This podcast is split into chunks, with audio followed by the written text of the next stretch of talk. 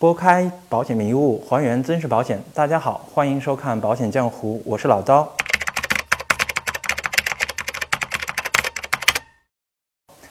那么在这一期的节目中呢，我们来和大家聊一聊保险中的专业术语。那我们会发现，在投保的时候呢，经常会遇到各种各样的保险术语，那又不明白它是什么意思。而往往呢，在这些保险术语中呢，又包含了我们可以享受的利益。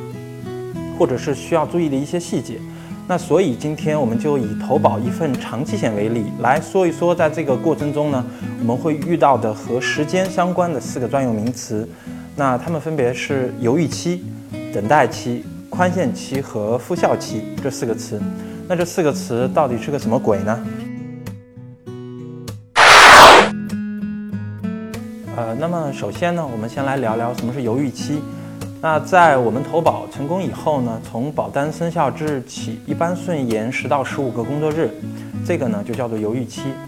呃，那犹豫期的设置呢，实际上是为了更好的维护投保人的利益。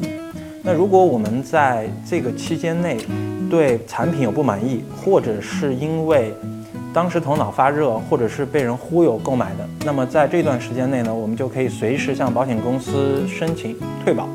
那这样。保险公司除了收取十元的工本费以外呢，是必须要全额退还我们所缴纳的保费，也就是我们没有损失。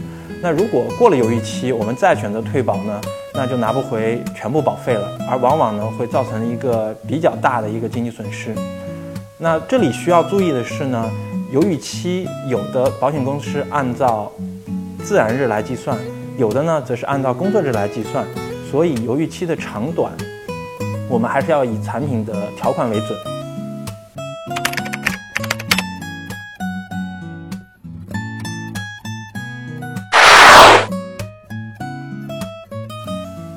那第二个呢，我们再来聊一聊什么是等待期。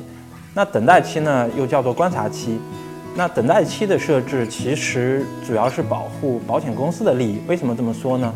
因为一般的保险公司，它为了防止我们呃客户带病投保，那么所以呢，他会对一般对重疾保障会设置一个九十天到一百八十天的一个等待期。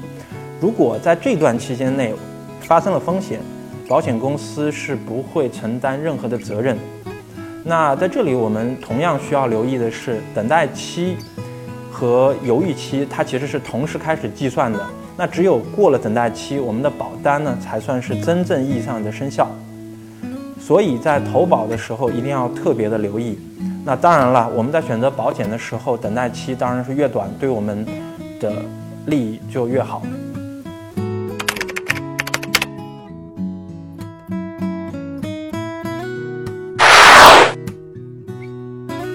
那第三呢，我们来聊一聊什么是宽限期。那一般我们在投保重疾险的时候呢，都会选择长期缴费。那有的选十年，有的选二十年。那么从第二年我们开始续交保费的那天开始算呢，往往会给到我们一个六十天的宽限期。呃，如果在这一段时间内我们忘交了保费，或者是因为一些经济的原因导致于没有及时缴纳保费，无法在指定的日期交纳的时候呢，那么在这六十天内，保单是依然生效的。我们只需要在这六十天内补交完这个保费呢，呃，那这个保单就不会受任何的影响。那如果我们在宽限期内发生了风险，即使没有续交保费，保险公司依然要按照保险合同来对我们来进行赔付。那不过，呃，他赔付的时候呢，是要扣掉我们当期需要去缴纳的这个保费的。如果我们过了六十天依然没有去缴费的话，那么我们的保险合同呢就会终止。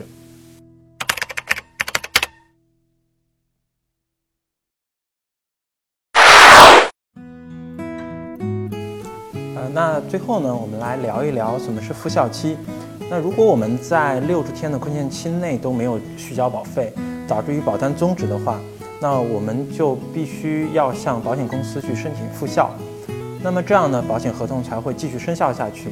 那这里就引出了一个复效期的概念。那一般保险公司设置复效期呢是两年。我们需要注意的是，复效期的期限是跟宽限期是同时计算的，也就是说。六十天的宽限期是包含在两年的复效期之内的。